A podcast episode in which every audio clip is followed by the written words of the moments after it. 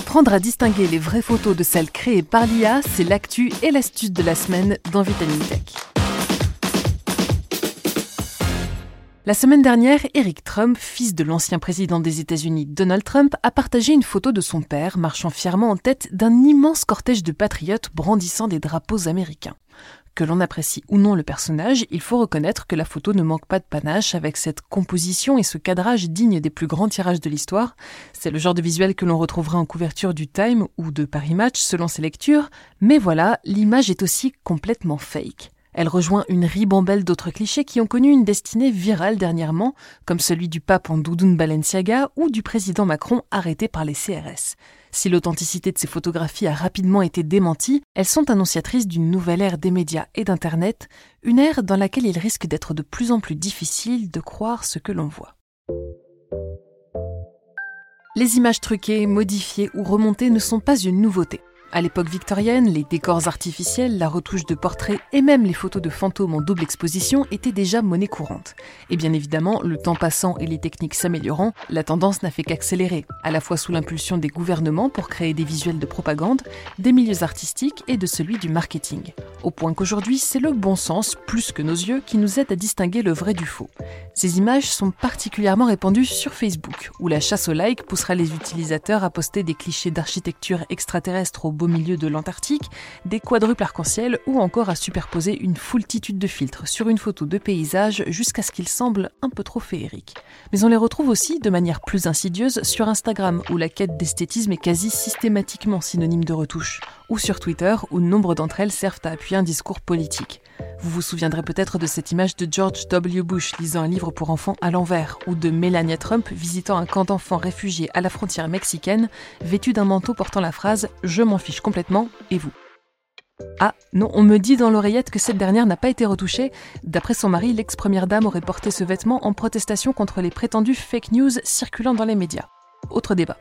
Quoi qu'il en soit, si quelques-unes de ces images ont pu tromper le public, voire semer durablement le doute, dans l'ensemble, vos chances de produire une image convaincante d'une célébrité dans une situation embarrassante étaient somme toute assez maigres. Mais avec l'avènement des intelligences artificielles génératives, la frontière entre l'authentique et le trafiqué semble avoir littéralement explosé.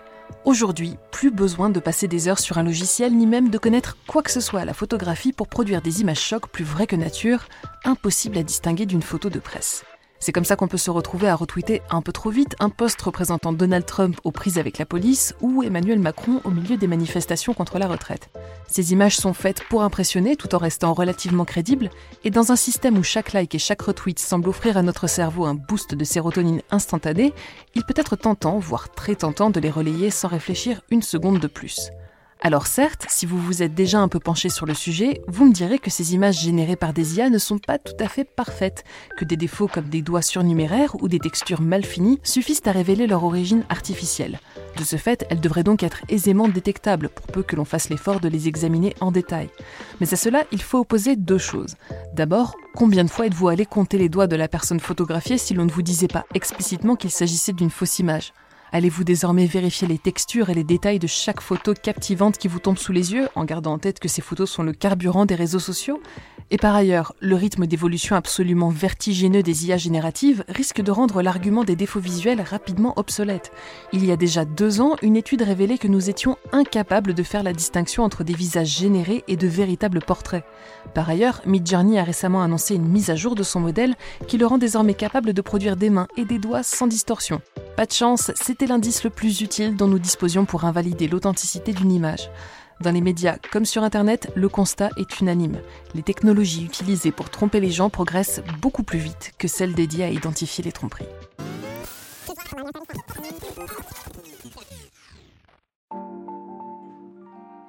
Alors, qu'est-ce qu'on fait?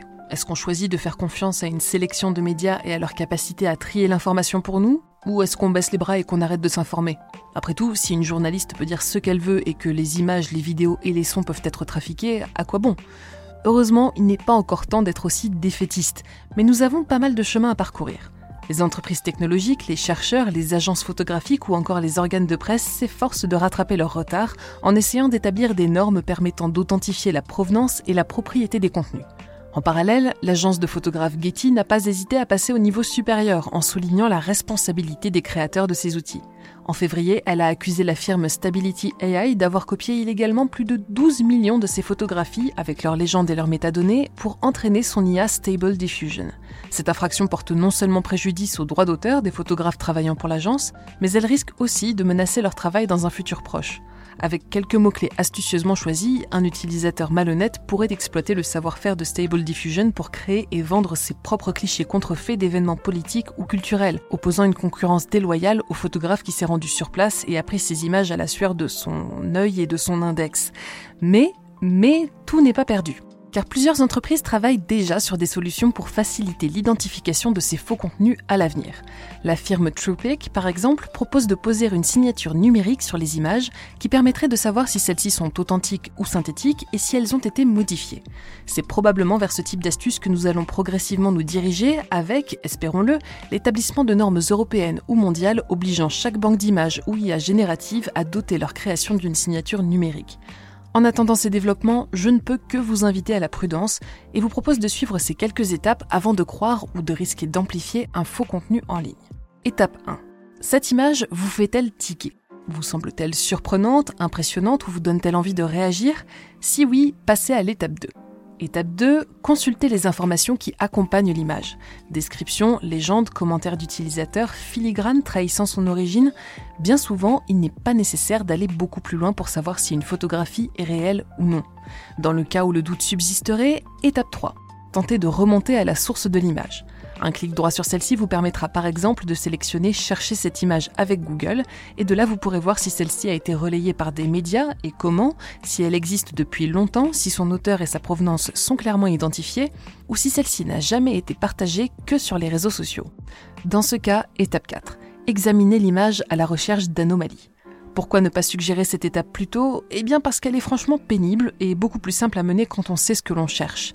Néanmoins, des défauts comme des parties du corps manquantes ou mal formées, des éléments qui semblent anormalement tronqués, des lunettes qui se confondent avec le visage de leur porteur, des boucles dépareillées, des ombres impossibles ou du texte incohérent sont autant d'indicateurs qui devraient vous mettre la puce à l'oreille. Observez avec attention les éléments principaux, mais aussi l'arrière-plan, qui peut être flou ou paraître peint là où il n'a pas lieu de l'être. Enfin, si rien ne vous saute aux yeux, vous pouvez toujours tenter l'étape 5 en utilisant un outil de détection des images générées par l'IA, mais plusieurs tests en ligne vous révéleront que ces derniers sont étonnamment le recours le moins fiable pour identifier de fausses images. Au final, en attendant qu'une meilleure solution voie le jour, votre bon sens ainsi qu'un œil aiguisé seront vos meilleurs alliés pour naviguer dans l'océan de photographies incroyables mais pas toujours authentiques qui promettent d'inonder le web dans les mois à venir. C'est tout pour cet épisode de Vitamine Tech. Si ce podcast vous plaît, pensez à vous y abonner et à nous laisser un commentaire sur votre app de prédilection. Apple Podcast, Spotify, Podcast Addict ou encore Podchaser offrent tous cette option. Pour le reste, je vous souhaite à toutes et tous une excellente journée ou une très bonne soirée et je vous dis à la semaine prochaine dans Vitamine Tech.